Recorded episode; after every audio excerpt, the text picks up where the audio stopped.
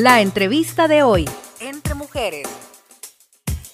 En la entrevista de este día tengo el placer de darle la más cordial bienvenida a otra especialista que pensamos que nos va a estar visitando cada mes, si es posible.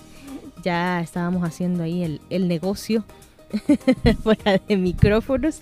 Me refiero a la doctora Carla Amaya, ella es ginecóloga, eh, mastóloga, obstetra y también oncóloga. Así es que tenemos tantas especialidades en, en una persona y vamos a iniciar en este día dándole pues quizás un tanto un homenaje se podría decir, ¿verdad? A la semana de la lactancia materna que fue la semana pasada, pero por cuestiones de las vacaciones pues no, no pudimos poner a la, a la doctora Maya, pero ahora sí vamos a hablar de la Semana de la Lactancia Materna, que implica todo esto, eh, de qué se trata, a veces no conocemos mucho acerca de ello y de repente pues hasta podemos tener algún padecimiento y no tenemos ningún conocimiento absoluto de ello.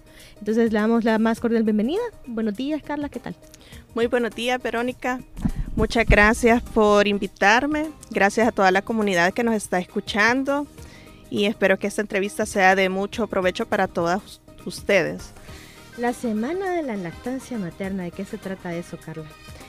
Fíjate que eso a nivel mundial fue organizado para promover y concientizar a todas las mujeres de la importancia de la lactancia materna. Muchas hemos escuchado que los beneficios para la madre, para el bebé, pero actualmente por múltiples motivos la mayoría de madres optan por la lactancia artificial, es decir, usar las leches, las fórmulas, ¿verdad?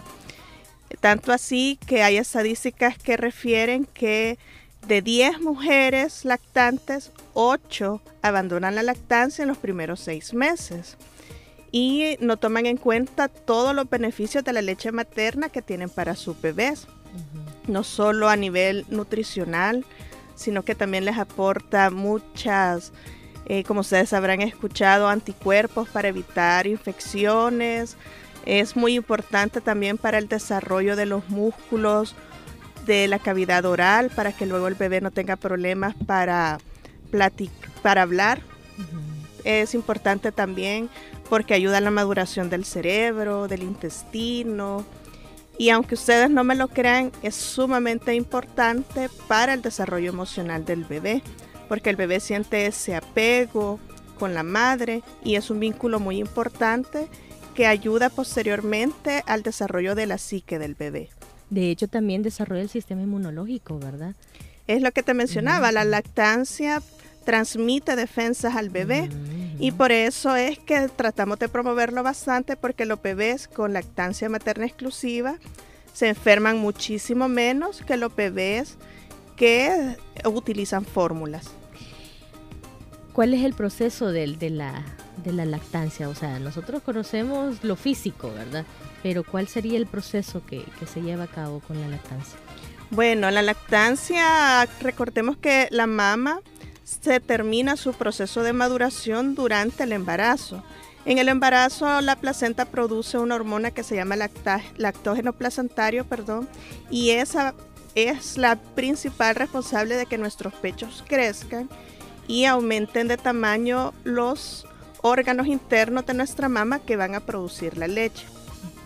Una vez que nace el bebé y sale la placenta de nuestro cuerpo, inicia otro proceso diferente, que es una elevación de hormonas como la oxitocina, que lo que va a hacer es estimular los músculos lisos que nosotras tenemos en nuestros pechos y la otra es la prolactina, que es la que estimula la producción de la leche. Pero para que todo este proceso inicie, el principal estímulo que nosotras necesitamos es la succión de nuestro bebé, porque cuando el bebé succiona, envía un mensaje a nuestro cerebro para que libere estas dos hormonas y de esta manera se inicia la producción de leche y su expulsión a través del pezón. Mira qué interesante, ¿verdad? Porque, o sea, por eso te decía, lo físico ya lo conocemos, ya sabemos que el bebé eh, bueno, no siempre, ¿verdad? Porque hay algunos bebés que, que inicialmente no, no, no, no les gusta mucho el pecho, ¿verdad? Es que ahí viene el otro problema. Fíjate que por eso nosotros también tratamos de promocionar un apego precoz, porque los bebés son más inteligentes que nosotros. Sí, por supuesto. Si ellos al nacer le damos pacha, el biberón, obviamente ellos no tienen que hacer ningún esfuerzo, ellos solo aprietan el biberón y les sale el poco de leche. En cambio, succionar de la mama les implica un esfuerzo a ellos y por eso es que les ayuda a fortalecer los músculos de la cavidad oral. Entonces, no es lo mismo que yo solo medio aprieto y me salen los pocos de leche, a que tengo que hacer un esfuerzo para que me salga la leche. Entonces, por eso nosotros tratamos de promover eso que desde tempranas horas se inicia la lactancia materna, que el bebé no esté en contacto con pacha, sino que directamente al seno de la madre. En el documento que me has entregado para que yo eh, se los se los regale a la, a la audiencia, especialmente, bueno, pueden ser mujeres o hombres, ¿verdad? Hombres que se lo quieran brindar a, su esposa o a su novia eh, que está en proceso de lactancia o simplemente si quieren conocer acerca de ello, ¿verdad? Acá dice anatomía del seno. Entonces, si nos pueden explicar más o menos físicamente de qué se trata nuestros pechos.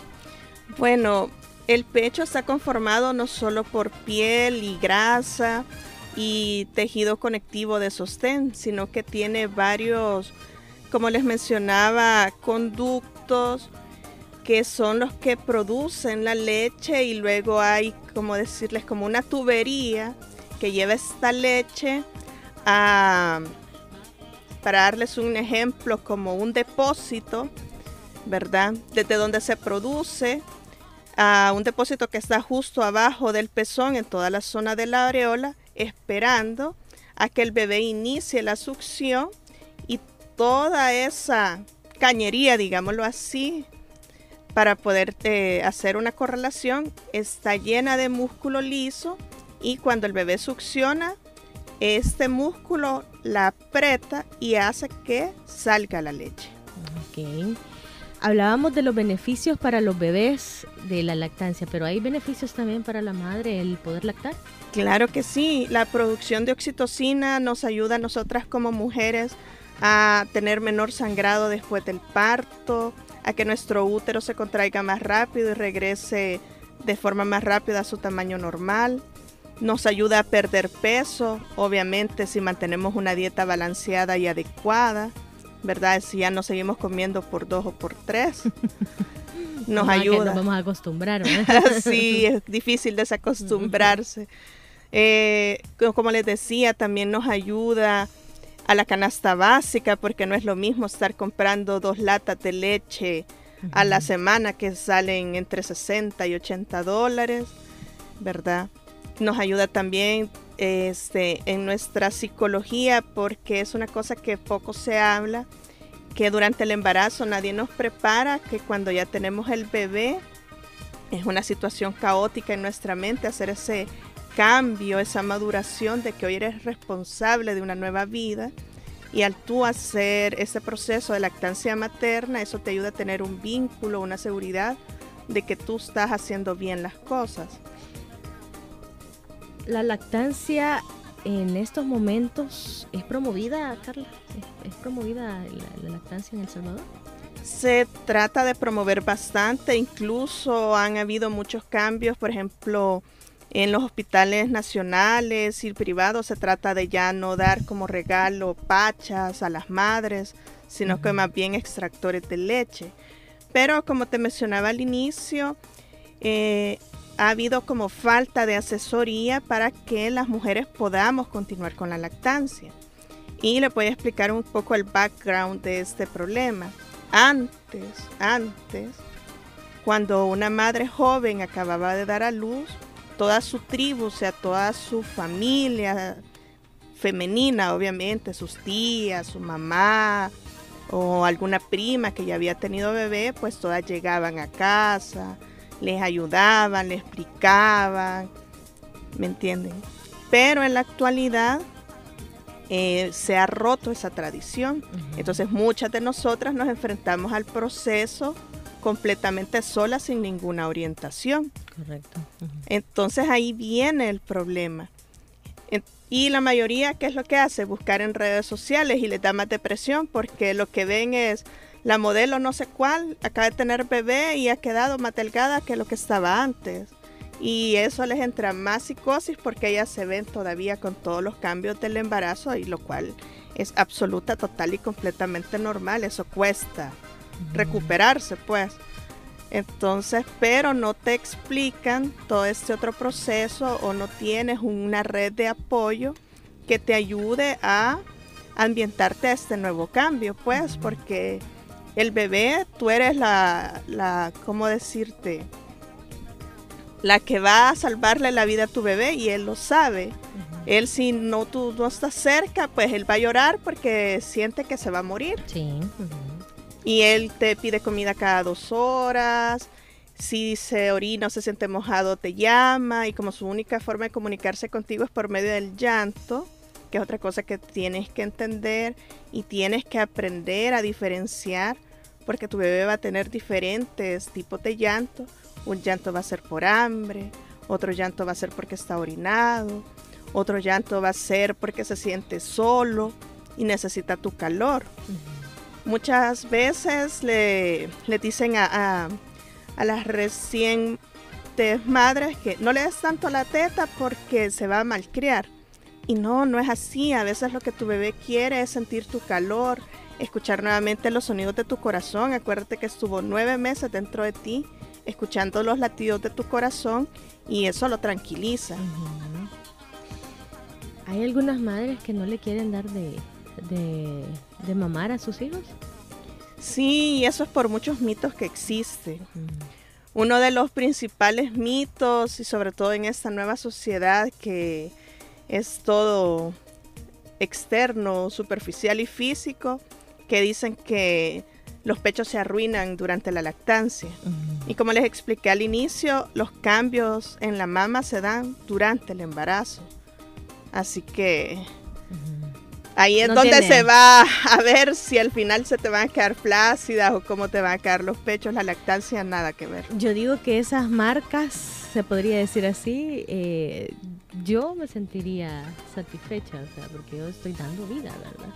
Entonces, el hecho de que me queden o no así, pues es parte del, del proceso y no solamente es aceptación, sino también el hecho de sentirte orgullosa de lo que tenés. Exacto, así como tú muestras la celulitis y las estrías que te quedaron después de dar a luz a tu bebé, de la misma forma te quedan estrías y te quedan secuelas de darte mamar.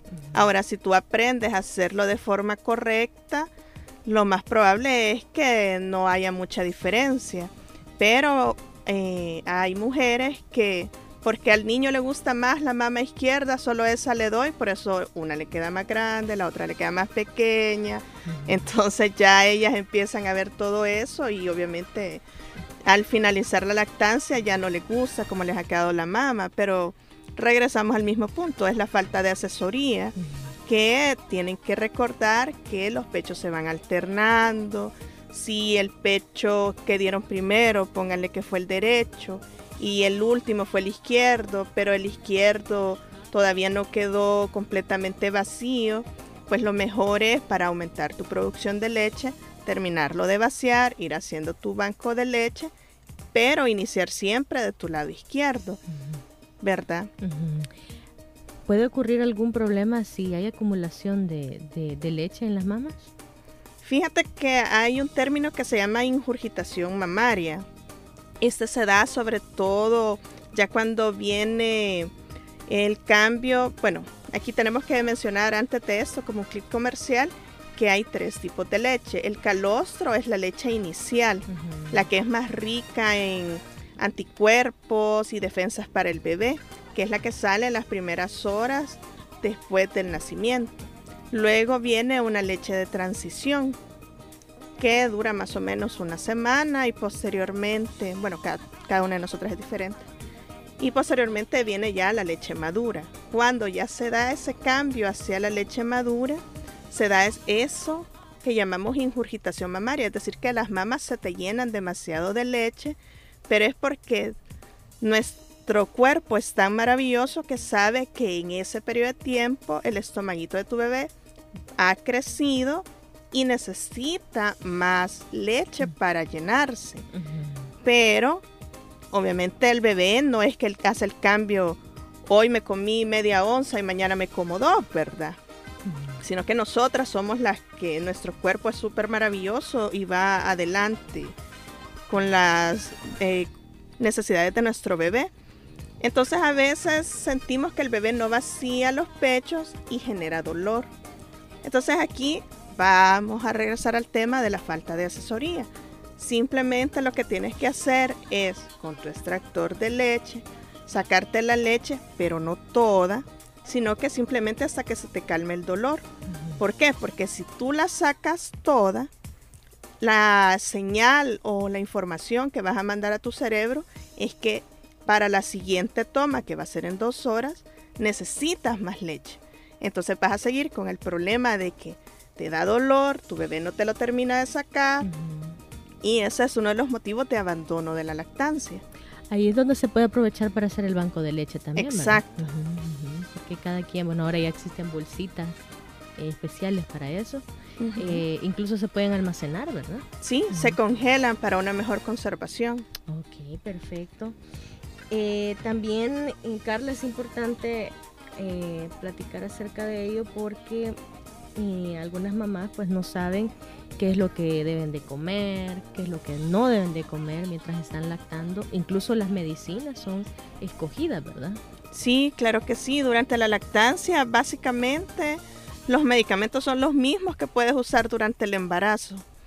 Y en cuanto a la alimentación, pues obviamente yo a mis pacientes les explico para que tengan una idea, es que todo lo que ellas comen sale por su leche. Entonces, entre más nutritivo, sea un plato más balanceado, más orgánico, pues su bebé va a tener mejores nutrientes, mayor aporte de vitaminas y obviamente va a crecer más sano y más fuerte. No es lo mismo que tú te comas una hamburguesa que nutrientes menos negativos a que te hagas un plato balanceado con tu ensalada, tu fruta, tu pescado, tu pollo, ¿verdad? O sea que el sabor, o sea, si tú comes chocolate, por ejemplo, el sabor es dulce. ¿O cómo es la cosa ahí? Más o menos. Hay algunos alimentos que no cambian tanto el sabor, pero hay otros que sí. Por ejemplo, eh, las, las mamás que siguen los consejos de las abuelitas, que toman mucha agua de avena para producir más leche, su leche hasta huele a avena. Mm, ok, mira. O por ejemplo, hay unas que, que por X o Y motivo ingieren mucho ajo, se les siente el sabor al ajo, a la leche. Entonces ahí también pueden notar cuando el bebé rechaza un poco la leche qué alimentos no mucho le gustan, ¿verdad? Entonces es, importante todo eso. Fíjate que hace, hace unos días tuve una conversación con una psicóloga y le decía precisamente eso, a veces nosotros subestimamos a los niños, ¿verdad? Porque decimos que ellos no entienden o, o no saben qué es lo que está pasando y mira lo que me estás diciendo, o sea, realmente desde que nacen y están siendo amamantados, también pueden escoger qué cosas no, no les agradan. No, eso lo escogen desde que están en el vientre de la madre y eso yo les explico a mis pacientes y les digo, ustedes lo van a ver si cuando ustedes quieren irse a comer un subistec y le dan náuseas, es porque al cliente no le gusta el bistec. Tienen que cambiar de comida y en eso cambian y comen un pescado y cero náuseas. Ya ella ve, le digo, el cliente lo que quiere es pescado, eso lo escogen desde que están adentro. Igual, lo que la otra cosa que yo les explico es que los bebés hoy vienen aumentados y más allá. Ellos saben perfectamente, entienden perfectamente, ellos reconocen el ambiente donde estuvieron, tanto así que como ellos escuchan en el útero, cuando ya llegan a casa, porque en el hospital están ahí como pollitos comprados, porque todo es nuevo y dicen, ¿y aquí dónde? Si ninguno de los sonidos se me hace reconocible, pero cuando llegan a la casa y empiezan a escuchar los sonidos del lugar que saben que es su lugar. Entonces ya saben que ellos son los dueños, señores y amos de las casas, ¿verdad? Y ya empiezan a exigir. A todas les da risa hasta que ven que es cierto. Es cierto. Yo, todavía no sé la verdad, pero me imagino. Eh, hablábamos de una de las dificultades, Carla, de tú hablabas de la ingurgitación mamaria, pero hay algún otro problema que se puede generar. Eh, bueno, aquí estoy viendo las grietas del pezón también. es algo bien común, ¿verdad? Esa es sumamente común y te debo decir que es por mala técnica. Ah, perfecto. La grieta del pezón es algo sumamente doloroso y vamos regresando a lo mismo, es por la falta de asesoría. Eso se debe a que el bebé solamente agarra el pezón para hacer la succión. El bebé, para hacer una adecuada succión o un adecuado agarre, como decimos nosotros, debe tomar una porción de la areola junto con el pezón. Tiene que tener los labios evertidos como que es pescadito y tú tienes que fijarte que quede así en tu cuando le estás dando de mamar. Si solo te agarra el pezón, es sumamente doloroso y te agrieta el pezón que te puede sangrar y es una de las principales causas para el abandono de la lactancia. Y aquí viene otro problema que se da mucho en nuestra sociedad. En nuestra sociedad este, se nos dice, la lactancia duele, lo tienes que aguantar, en lugar de explicarte que te duele porque tu técnica no es la más adecuada, ayudarte a, adquirir una técnica adecuada para que el momento sea agradable para los dos. Mira qué interesante, la verdad, porque son cosas que uno no conoce en lo absoluto. Exacto. Otra cosa, eh, Carla, entrando ya a, bueno, ya nos dimos un paseo por todo lo que se refiere a la lactancia, pero la semana pasada fue la semana de la lactancia materna. ¿Qué se hace en esa semana? Fíjate que, por ejemplo, aquí en el país se promueve bastante lo de los bancos de leche, sobre todo por los recién nacidos prematuros, entonces se les pide a las madres que, producen bastante leche y son bien organizadas y tienen su banco que hagan donaciones para estos niños prematuros que muchas veces las madres por la misma falta de estímulo, como ya les había explicado al inicio, que para producir más leche, lo principal es, aparte de tomar abundantes líquidos, ponerte a tu bebé, ofrecerle a tu bebé el pezón, porque la mama es como una fábrica, les digo a mis pacientes. Una fábrica que trabaja a demanda. Entre más tu información le mandes al cerebro que necesitas producir más leche, porque más veces te pones a tu bebé, tu cerebro va a mandar más señales para que más leche se produzca. Entonces, pero en las madres que han tenido niños prematuros, como no los tienen a su lado, están en incubadora, y la leche materna eh, se compara con un alimento inteligente que se, se fabrica según la demanda del bebé. Entonces es, muy buena para que se recuperen los bebés prematuros. Entonces esa es una de las actividades que se hace durante esa semana. Perfecto. ¿Hay mujeres que donan a nivel nacional? Sí, sí. Hay varias. Lo que pasa es que probablemente pocos han escuchado de esto porque por eso te eh, preguntaba. sí, que es poco promocionado, pero sí es una cosa que se hace. Y bueno, igual hacer la concientización de la importancia de, la lactancia materna. Mucha gente dice que es solo agua lo que uno le pasa al bebé, pero no, o sea, nuestro cuerpo es sumamente sabio. Y si ustedes tienen como la curiosidad, van a ir viendo que dependiendo lo que comen, así va cambiando el color de la leche, o si el bebé por A o B motivo se les enferma, también cambia la leche. Por ejemplo, si necesita más líquidos porque tu cuerpo sabe que tu bebé está deshidratado, pues le va a proporcionar los líquidos que necesita para suplirlo. Entonces, un bebé en lactancia materna exclusiva no necesita que le des agua, no necesita nada, solo tu pecho. La gran ventaja de tu pecho es que no se te va a enfermar porque lavaste mal la pacha, porque la esterilizaste mal, está a la temperatura correcta, ¿verdad?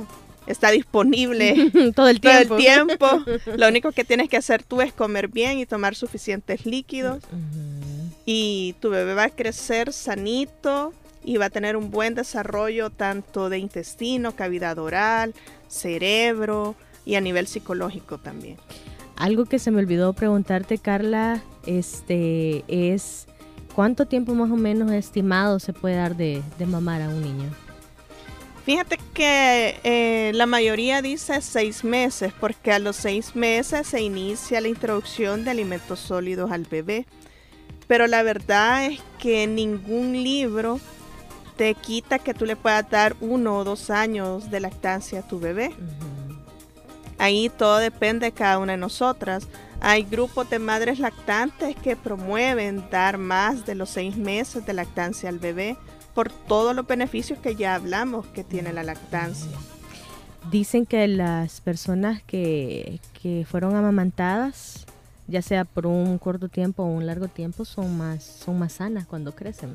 Exacto. No les dan muchas gripes, eh, su sistema inmunológico es más fuerte. Más fuerte, sí. Incluso su mentalidad es más sana también, tiene menos problemas psicológicos. Y una cosa que había eh, olvidado mencionarles también para nosotras las mujeres, el dar una lactancia por más de un año nos reduce el riesgo de cáncer de mama y de ovario. Ah, mira, es otro beneficio más. Sí. Bueno, ¿a dónde podemos encontrar a la doctora Carla May? bueno, yo tengo la clínica, mi clínica se llama Clínica Amiga, está en la calle Juan José Cañas, en la colonia Escalón, en el número 251 me encuentran en mis redes sociales como Clínica Amiga también. Y cualquier cosa estoy a sus órdenes. Bueno, doctora Carla Maya, muchas gracias por habernos acompañado, por habernos ilustrado, porque son temas, bueno, uno de los tantos temas que vamos a estar tratando eh, contigo durante, durante cada mes para que podamos conocer un poco acerca de, bueno, padecimientos, enfermedades también eh, que puedan interesar, bueno, nos interesan a todas las mujeres, la verdad. Entonces, eh, Carla nos va a estar acompañando. Claro que sí, con mucho gusto. Bienvenida a Entre Mujeres y esperamos que sea de beneficio también para ti. Gracias igualmente y muchas gracias por la oportunidad de acompañar a esta hermosa comunidad. En las redes sociales se pueden hacer eh, citas. Claro que sí. Ok, perfecto. Bueno, entonces ahí estábamos escuchando algo sobre la lactancia materna con la doctora Carla Maya, ginecóloga, obstetra, mastóloga y oncóloga, para que usted eh, la tome en cuenta a la hora de hacer una consulta. Aquí va a estar para ustedes disponibles también. Así es que seguimos con más del programa para la mujer salvadoreña acá en el 106.9 del FM.